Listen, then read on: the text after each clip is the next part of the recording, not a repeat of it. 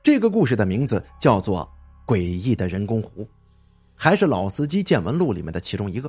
感谢作者减肥生产队队长。我们上大学的时候啊，在我们学校旁边有一个师范学院，因为我们那个学校啊是当地的一所小院校，学校里面的配套设施也不全面，所以我们想要买东西或者吃饭，都是去隔壁的师范学院解决的。这个师范学院呢是新建的校区，在我上大二那年，师范学院的师生们。才从原来的老校区搬迁到这里。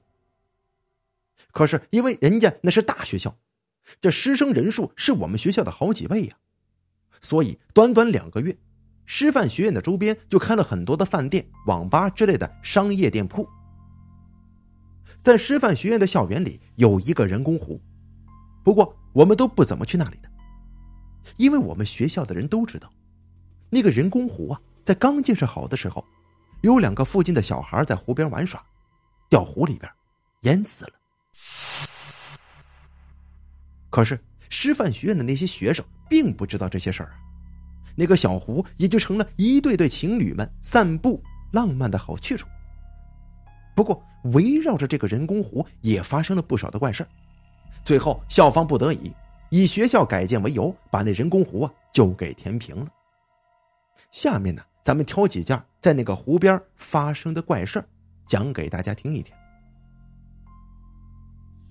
在师范学校刚搬来的那年，学校啊往湖里边投放了很多的鱼苗，学生们也乐得在空闲的时候去喂喂鱼什么的。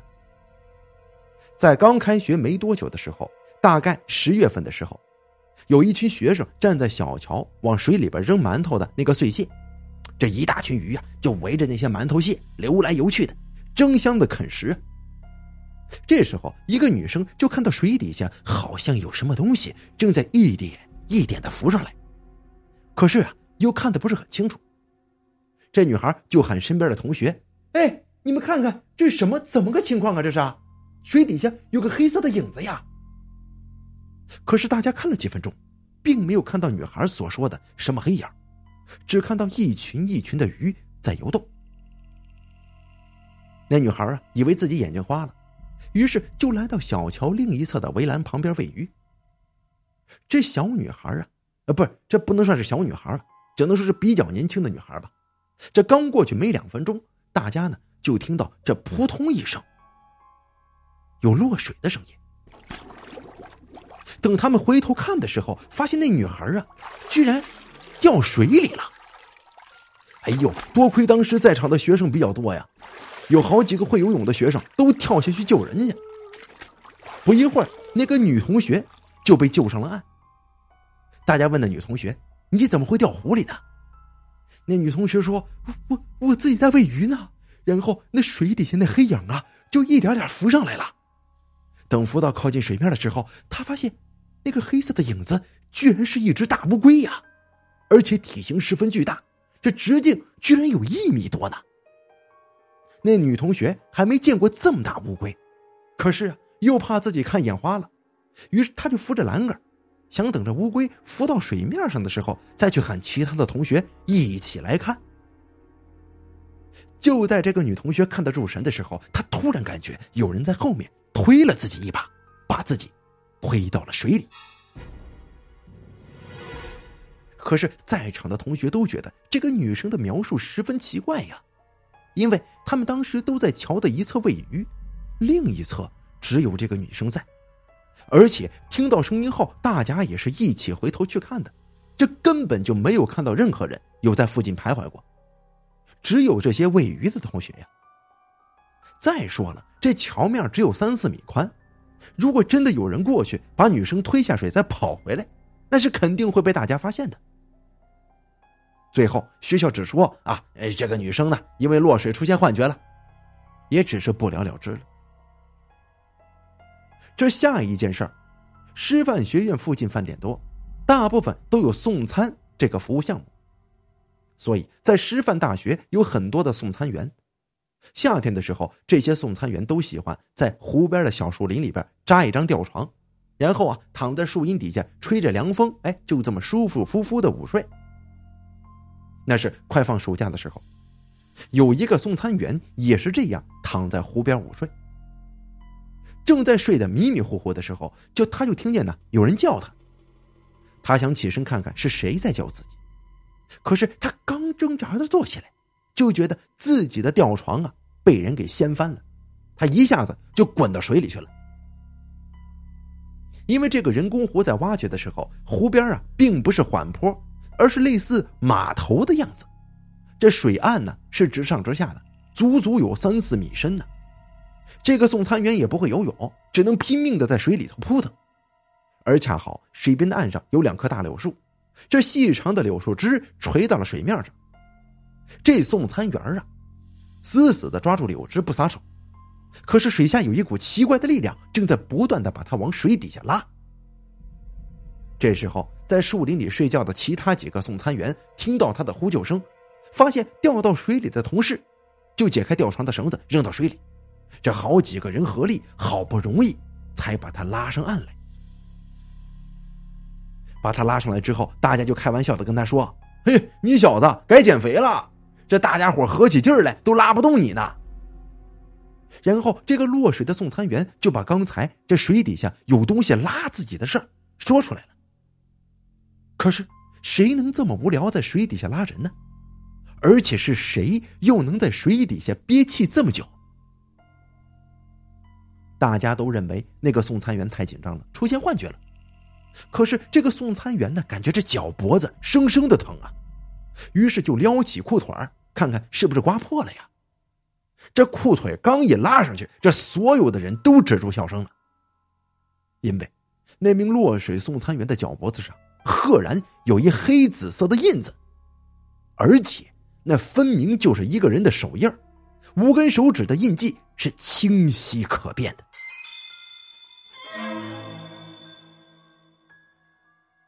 至于人工湖被填平的最直接原因，则是下边的这件事儿。师范学院有一个姓孙的女老师，这个老师精神不太正常，经常打骂学生，看见相貌比较好的男同学，偶尔还会勾引一下。因为这个孙老师经常性的跟男同学发生一些不正当的关系，她丈夫早跟她离婚了。而这个孙老师爱好啊，他的爱好呢，就是围着人工湖走圈儿。这一边走一边唱那些只有自己才能听得懂的诡异歌曲呀。天气渐渐转凉了，很快就到了冬天，因为呀快期末考试了，很多学生都去图书馆里边学习。人工湖是去图书馆的必经之路，而大家每天去图书馆的时候，也都能看到孙老师围着人工湖这么一圈一圈的遛弯，而且呢还唱着那种谁也听不懂的歌曲。可是有一天呢，大家发现孙老师居然没有来湖边走步唱歌了。不过大家都没有放心上，只是以为快要考试了，这孙老师忙着给学生们出试卷，没时间出来锻炼吧。可是到了第二天，学校就发布了一则重要通知。这时候学生们才知道，那个成天绕着人工湖走圈的孙老师已经失踪超过二十四小时了。学校也是因为他没有来上班，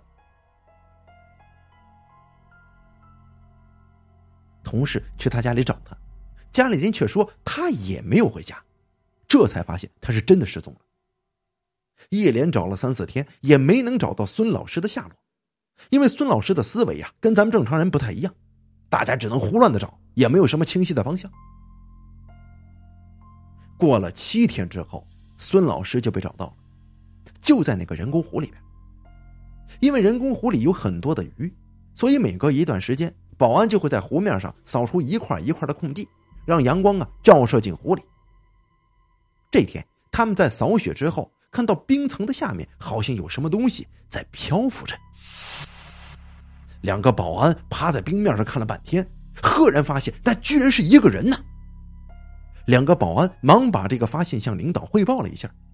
领导也不敢耽误，一边去校园派出所汇报情况，一边带着人手破冰打捞。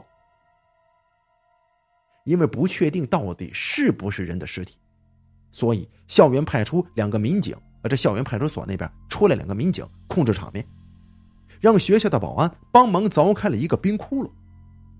当人们把水下那个物体打捞上来之后，发现那真是一具尸体呀。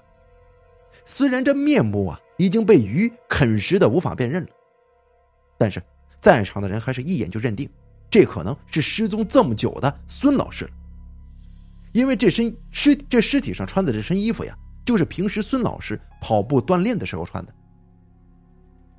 最后经过化验和家属辨认，这尸体的确是孙老师。